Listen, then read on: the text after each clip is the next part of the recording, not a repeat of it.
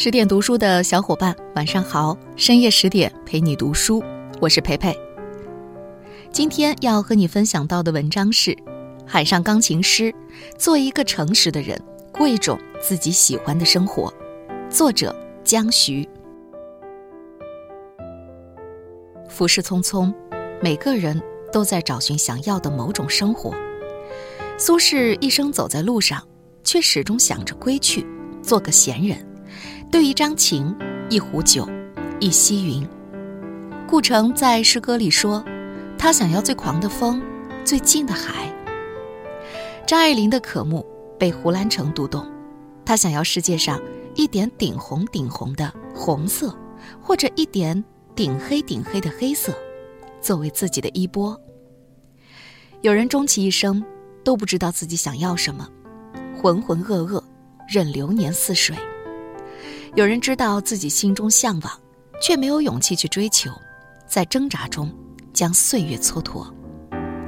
也有人既明晰自己所求所爱，又有勇气听从内心召唤，做回诚实勇敢的自己，过自己喜欢的生活。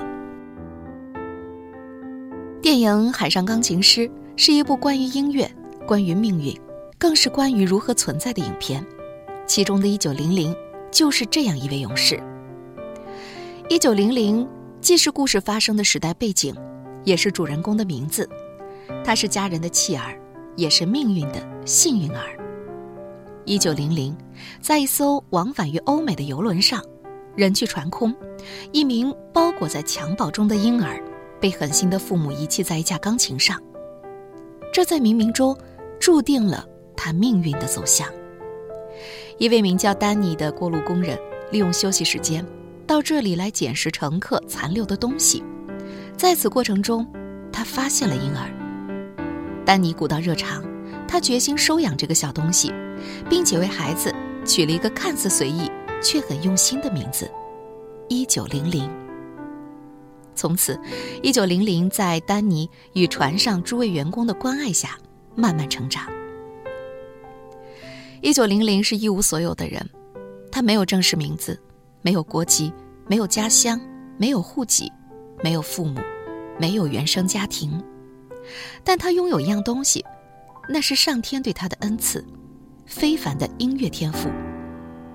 一天晚上，小小的一九零零独自坐在钢琴前，他无师自通，演奏着乐曲，顺畅而优美，惊呆众人。那一刻起，他在有生之年再也不曾离开钢琴。一九零零讨厌俗世的规章制度，他的音乐也是信手拈来，无据可循。虽是即兴演奏，却是内心世界的流露。当他开始演奏，他就开始神游，思接千载，视通万里。借助音乐，他可以去奥尔良，看见那里浓雾就像一片乳白色的帷幕，悬挂在街灯下，遮断了一切。房子没了屋顶。树没有树梢，教堂少了尖塔，来往的行人没有了脑袋。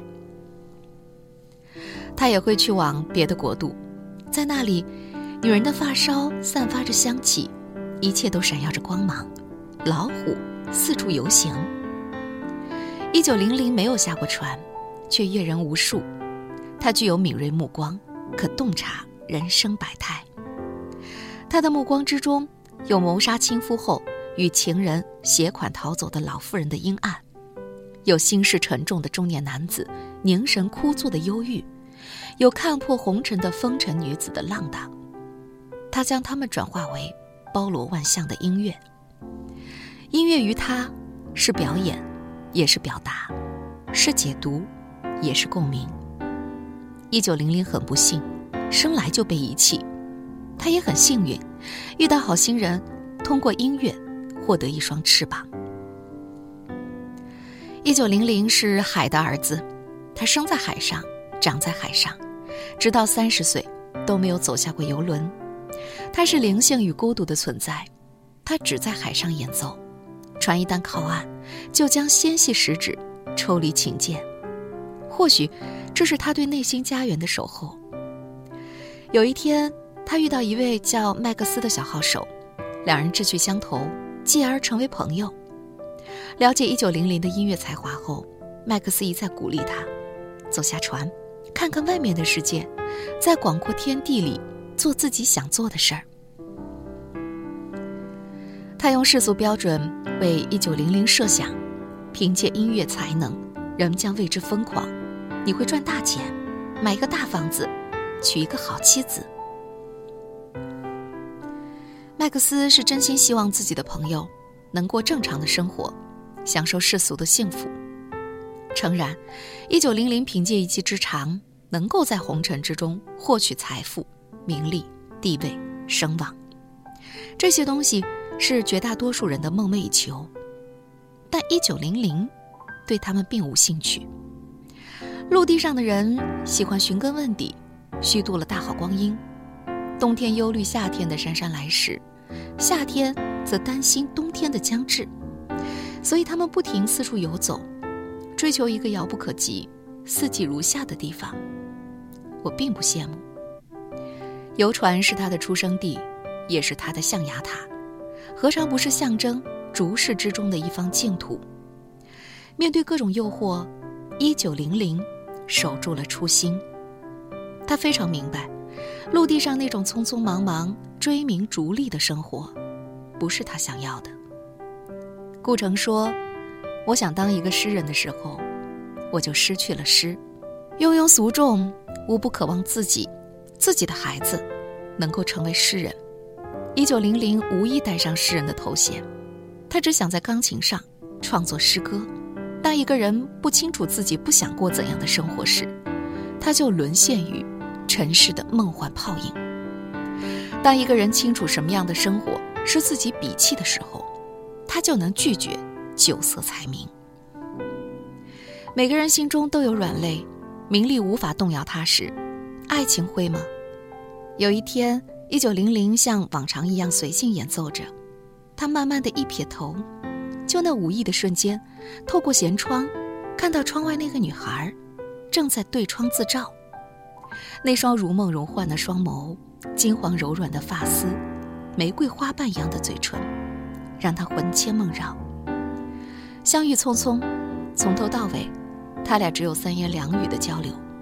他春心萌动，坐在钢琴前的那番自信，到了爱情面前，却畏缩起来。仓促告别，他留给他一枚吻。终于，他决定下船。他告诉麦克斯，想去到陆地上住上几年，从陆地上的角度看看大海。聆听大海的声音。这番说辞在麦克斯听来很玄妙。他认为，一九零零是为了之前邂逅的女孩。